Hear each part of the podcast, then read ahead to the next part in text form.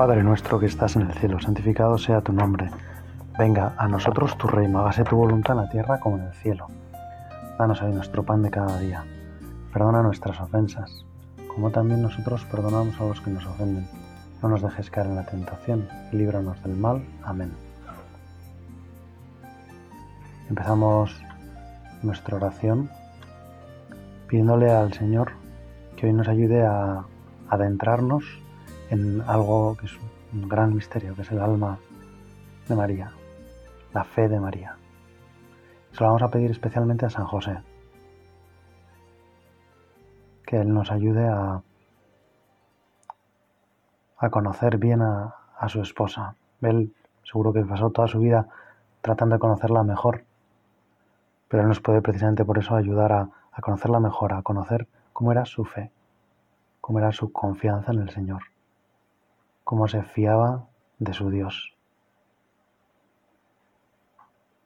Y lo vamos a ir viendo en algunos pasajes del, del Evangelio, en algunos momentos en que aparece la figura de, de San José, en la que y la Virgen, en la que ellos nos enseñan cómo se enfrentan a la vida diaria, la vida cotidiana, y en concreto cómo se acercan a, algo que para nosotros es también como muy accesible, ¿no? Por supuesto, pues cómo podríamos analizar y pensar cómo se acercan a las cosas extraordinarias, a los momentos de prueba, a la huida a Egipto, al niño Jesús perdido y hallado en el templo, a tantas otras cosas, pero pensaba que podríamos hablar con el Señor y pedirle ayuda para que nos ayuden a descubrir a Dios en lo normal.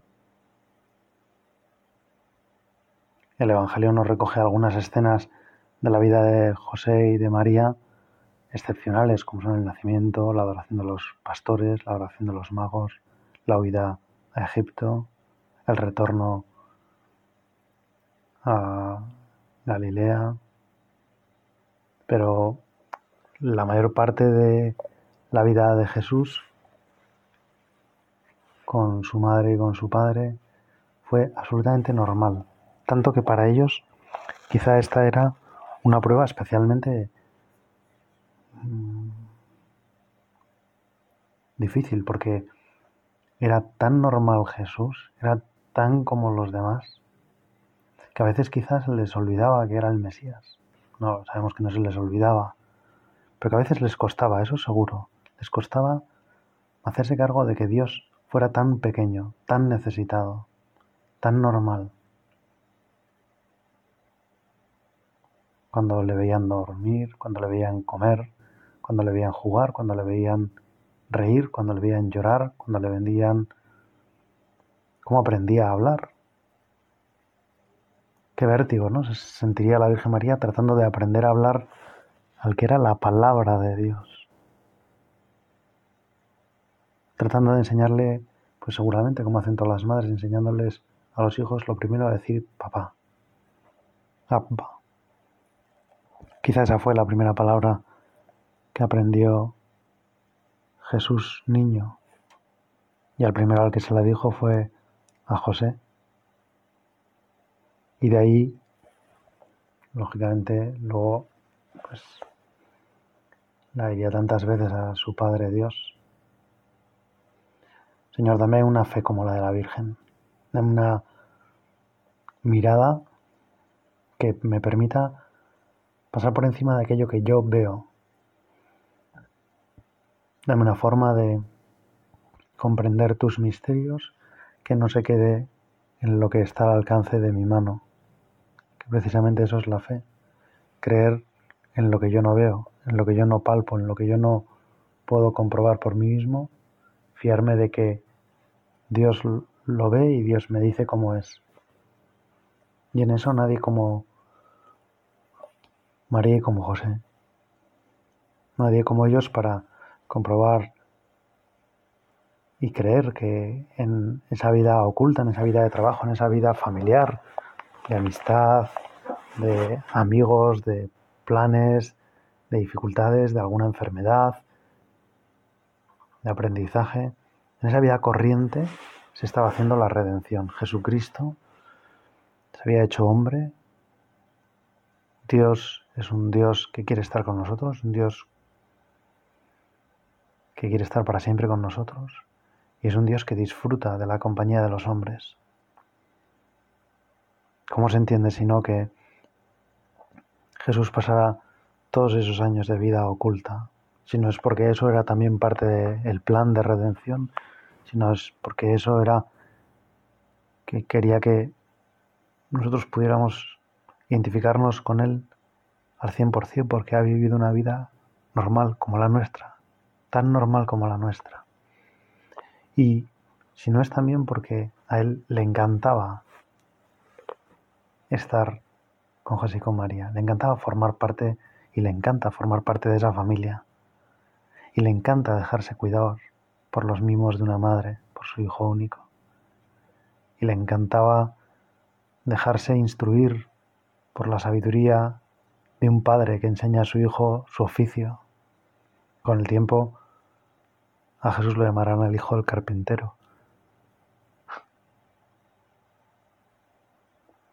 Y es posible que también él mismo trabajara muchas veces la madera. Señor, dame fe para que yo en mis días, en, este rato de oración que hago ahora, pues quizá en una habitación en mi casa, quizá en el coche, quizá caminando hacia el trabajo, quizá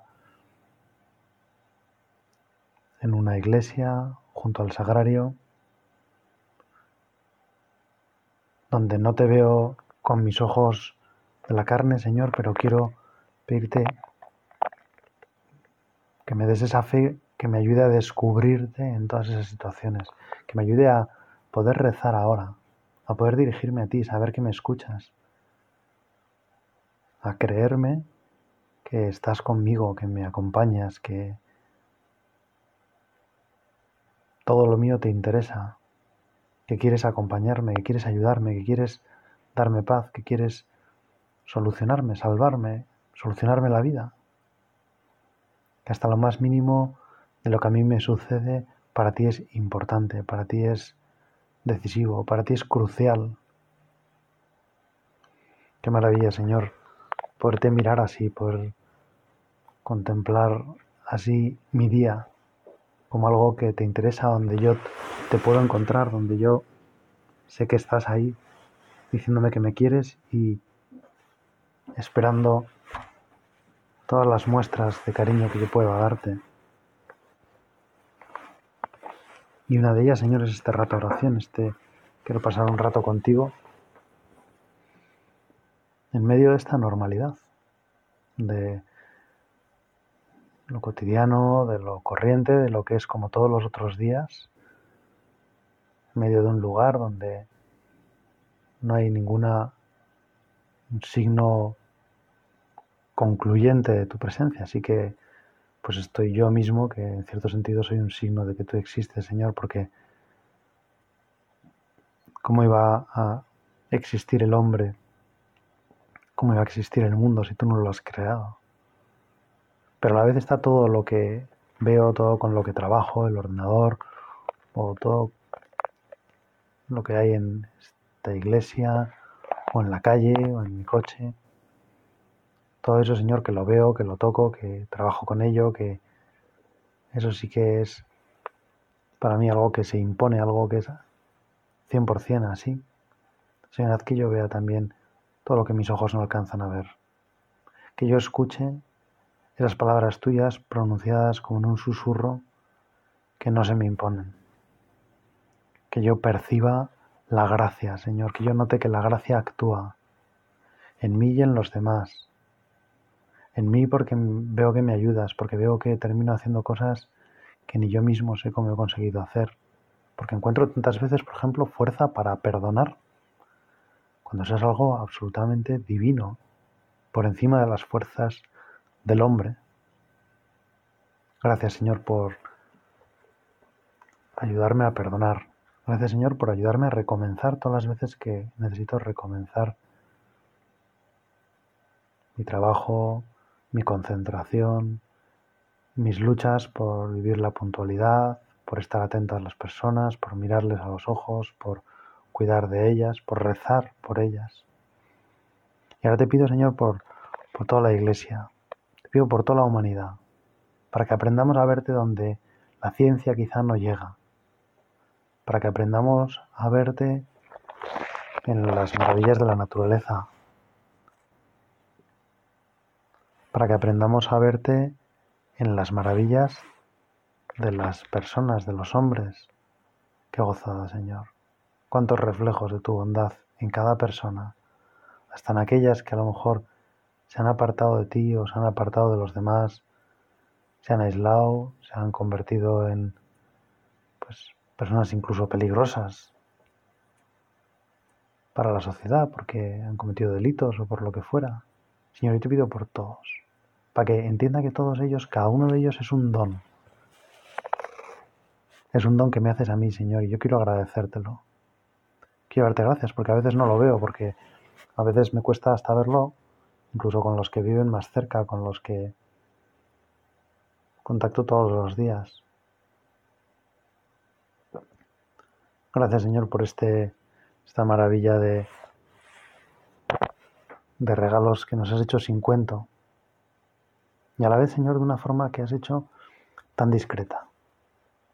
Señor nos regala cantidad de cosas y si no estamos muy atentos podemos llegar incluso a pensar que, que son cosas que hemos hecho nosotros, que son cosas que se deben a nuestras fuerzas, a nuestros talentos. Señor, que yo no quiera apropiarme de ningún talento, que no quiera hacer míos ninguna ninguna de las cosas que tú me has regalado, que las haga mías para disfrutarlas y para ponerlas al servicio de los demás. Señor, que yo no me apropie de ninguna persona, que son tuyas, que son un regalo que nos has dado a todos que yo no me apropie de mi tiempo, que yo no me apropie de nada, que tenga confianza plena en ti. Absoluta seguridad en lo que tú me propones, en lo que tú planeas, en lo que tú organizas. Porque justo la fe es lo contrario, es el intentar pues asegurar todo lo posible, poner dentro de nuestro control todo lo que podamos y la fe, en cambio, es confiar totalmente en Dios, en lo que no se ve, en lo que no se controla, en lo que no está al alcance de nuestra mano. Es fiarse de otro, es poner a Jesucristo en el centro, es decir, Señor, yo me fío de lo que tú digas que es verdad, no de lo que yo perciba como verdad.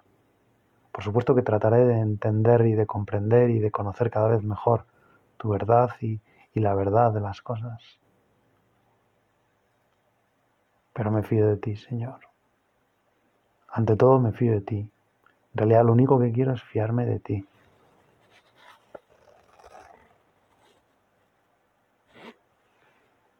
¿Cuántas personas a veces pues sienten miedo, ¿no? De fiarse. Pues ahora que estamos en una época donde a veces hay como fake news, noticias falsas que corren y que parece que son verdaderas porque están muy bien hechas, pero pero al final se demuestra que era algo inventado, que no, no había sucedido en la realidad.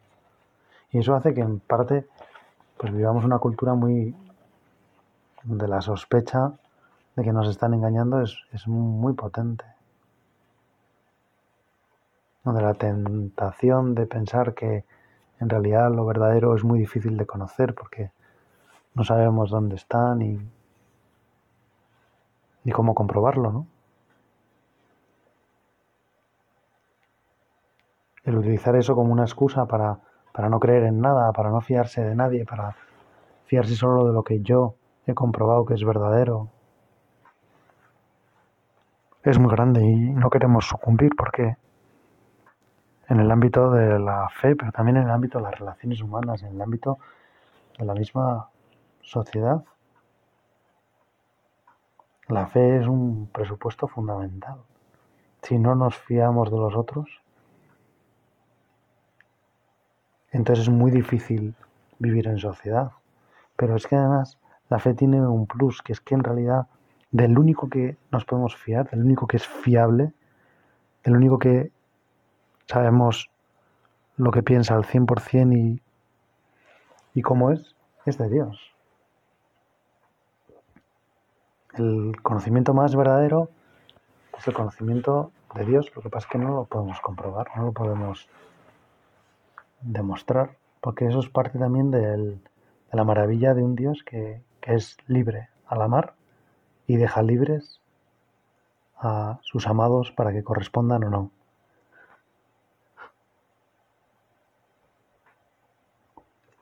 María tuvo que creer cosas impresionantes a lo largo de su vida. Que iba a ser madre permaneciendo virgen.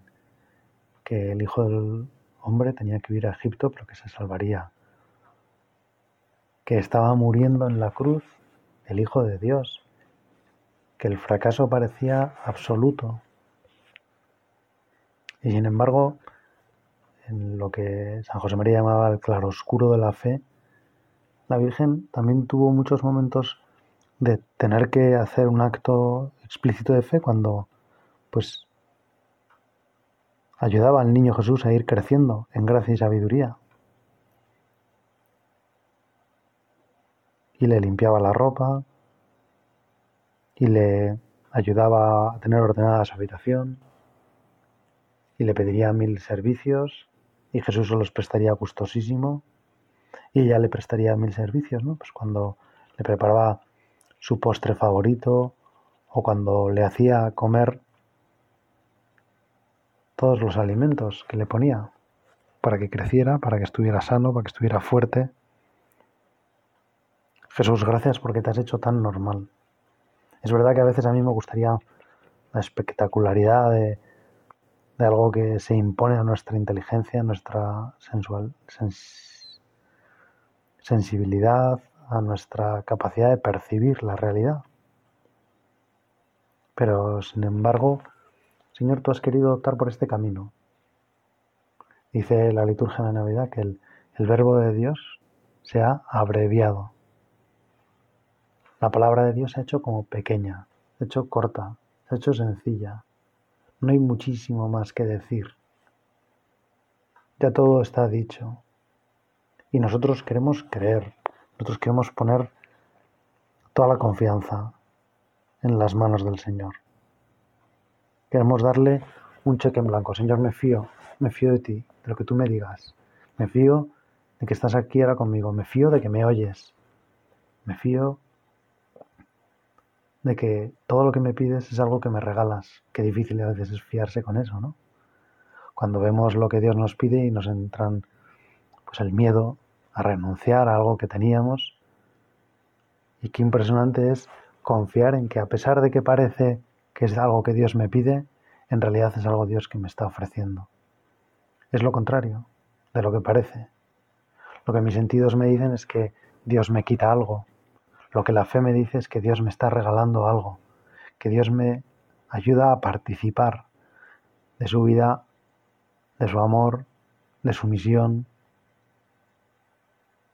Gracias Señor por, por la fe que me has dado y aumenta mi fe. Creo, pero aumenta mi fe. Protégeme de la incredulidad, de la sospecha, del temor, de la necesidad de comprobar todo. ¿Cuántas veces, no? A mí me pasa a veces que cierro el coche, me voy y al cabo de un minuto digo, no sé si he cerrado y como mi coche es antiguo y no tiene mando a distancia, pues vuelvo sobre mis pasos, voy otra vez al coche y lo cierro. O muchas veces ya me lo encuentro cerrado. Creo que solo una vez me lo he dejado abierto y esa vez justo no comprobé. Porque lo normal es que, bueno, pues aunque no nos acordemos cómo lo hemos hecho, lo normal es que lo hayamos hecho, porque es algo tan, tan acostumbrado.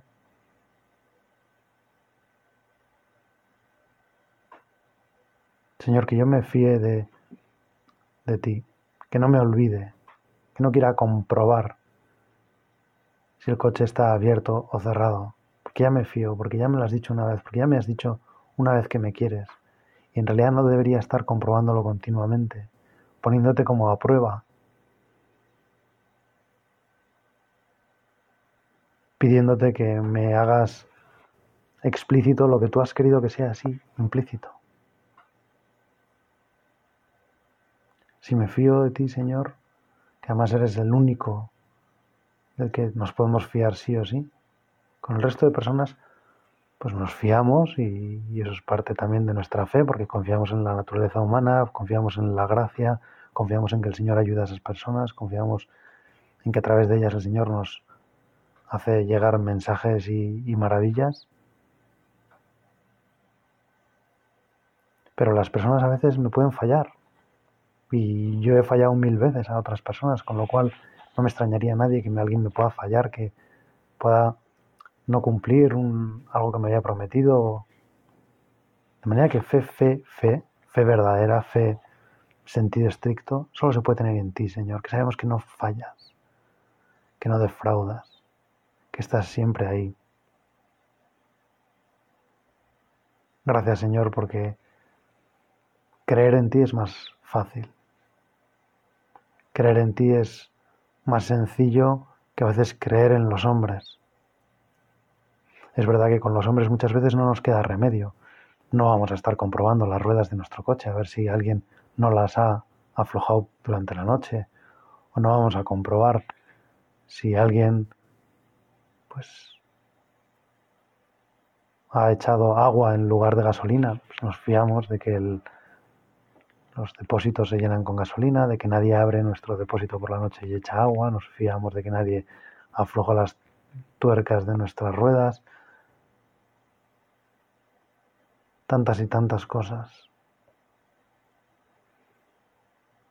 Y yo te pido, Señor, que en esa fe cotidiana de cosas pequeñas, yo siempre pueda crecer. Como es una virtud, Señor, teologal, esas virtudes que tú nos, nos regalas, Señor, siempre puedes darme más, siempre puedes ayudarme más, siempre puedes darme la gracia la ayuda y, el empujón que necesito para confiar como la Virgen María. Confiar, como decía la carta a los hebreos, contra toda esperanza. A veces parece que las cosas van mal, que, estamos ante un desastre, que es una época de dificultad. Y sin embargo el Señor está con la misma fuerza, con las mismas ganas, con la misma gracia dispuesta a ser derramada sobre el mundo, siempre y cuando alguien confíe en Dios, siempre alguien, siempre y cuando alguien crea que eso Dios lo puede hacer.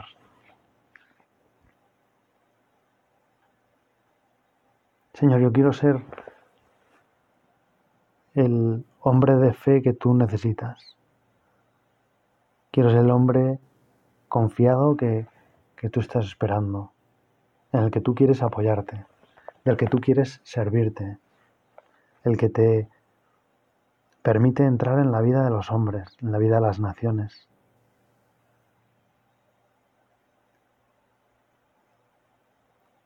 Ayúdanos, Señor, a, a, tener una fe que remueva montañas, una fe que se salte todos los obstáculos, una fe que sueñe ya con, lo que produce, por ejemplo, pues nuestro, nuestra pequeña labor evangelizadora, el trato con nuestros amigos y la ilusión de aprender de ellos y de ayudarles a encontrarse también con Jesús en el caso de que no supieran cómo hacerlo.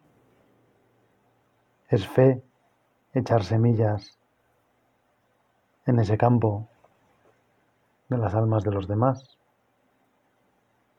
Es fe confiar que al cabo de unos días, si la regamos, la semilla brotará. Es fe, pues, confiar, porque no se ve al principio que de esa semilla que brotará nacerá un árbol, nacerá un arbusto, nacerá una planta, nacerá una flor, dará un fruto, podremos incluso alimentarnos. Y eso sucede en nuestra labor apostólica, porque todos los cuidados que vamos haciendo con cada planta no somos nosotros los que decidimos cómo salen. Las personas tienen absoluta libertad y Dios lo quiere y Dios ha muerto por ello para defenderlo.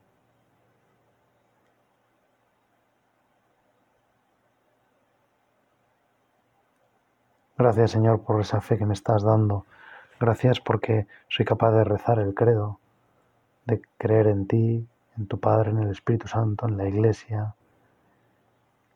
en tu nacimiento, en tu encarnación, en tu amor por los hombres. Eso quizá es, ¿no? y esto con esto podemos ir pidiéndole al final de nuestro rato de oración ayuda también a la Virgen. Creer en el amor de Dios. Creer en cuánto Dios me ama. Creer en lo apasionado que es el amor de Dios por mí, creer que Dios disfruta, eso es muy difícil de creer. Porque estamos muy acostumbrados y es fantástico y le damos gracias a Dios por ello, a confiar y pues nos han ayudado los últimos papas a entender muy bien la misericordia de Dios y que Dios no se cansa y, y que nos perdona siempre y que no se arrepiente de habernos creado, pero pero hay todavía un paso más donde entendemos que a pesar de nuestras debilidades y sin negar nuestros pecados, que son múltiples y, y en parte, pues nunca un pecado está justificado, pero también en cierto sentido el Señor a nosotros nos ha dado tanto, pues que, sería una pena también que, que no lucháramos. Pues que a pesar de todo eso, que no deja de existir, Dios disfrute conmigo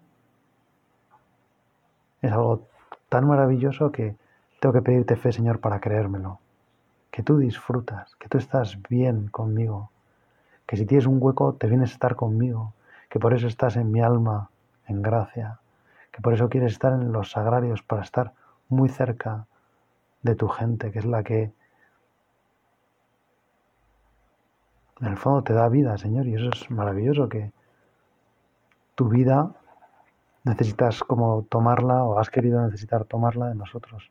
El amor, que es lo que hace vivir, lo tomas de nosotros también, por supuesto, de Dios Padre y de Dios Espíritu Santo. Pero tú sabes bien, Señor, que nosotros somos los que más te necesitamos, que sin ti no podemos hacer nada, y la Virgen María lo reconoció desde muy pronto y no negó que Dios haría maravillas con ella, pero las haría por la potencia de su brazo, por lo grande que es Dios, que quiere enaltecer a los humildes y derrocar y derrocar a, los soberbios, a los que están llenos de sí mismos, a los que a eso Señor quieres derrocarlos, quitarlos de medio, quitarles toda la potestad. Gracias Señor, y ahora sí que ya vamos terminando pidiéndole a la Virgen, Madre mía, dame una fe como la tuya, para que en todos los claroscuros, los más patentes y los menos patentes, sepamos encontrar a Dios, sepamos saber que lo que Dios quiere es hacernos felices como tú, que si nos dejamos querer, que si nos fiamos de Dios, nos llamarán bienaventurados también todas las generaciones. Pues a ti, Madre mía, te pido que me hagas así, bienaventurado como tú, porque me fío. Bienaventurada tú que has creído, porque se cumplirá lo que te ha dicho el Señor, le dijo Isabel cuando la vio. Y entonces la Virgen arranca ese canto maravilloso, Magnificat anima mea Domini. Me alegra el Dios mi Salvador. Mi alma se alegra con Dios, mi Salvador, porque ha hecho maravillas el que es todopoderoso, porque se ha fijado en la humildad de su esclava. Por eso me llamarán bienaventurada todas las generaciones. Dios te salve María, llena eres de gracia, el Señor es contigo, bendita tú eres entre todas las mujeres, y bendito es el fruto de tu vientre Jesús. Santa María, Madre de Dios, ruega por nosotros pecadores, ahora y en la hora de nuestra muerte. Amén.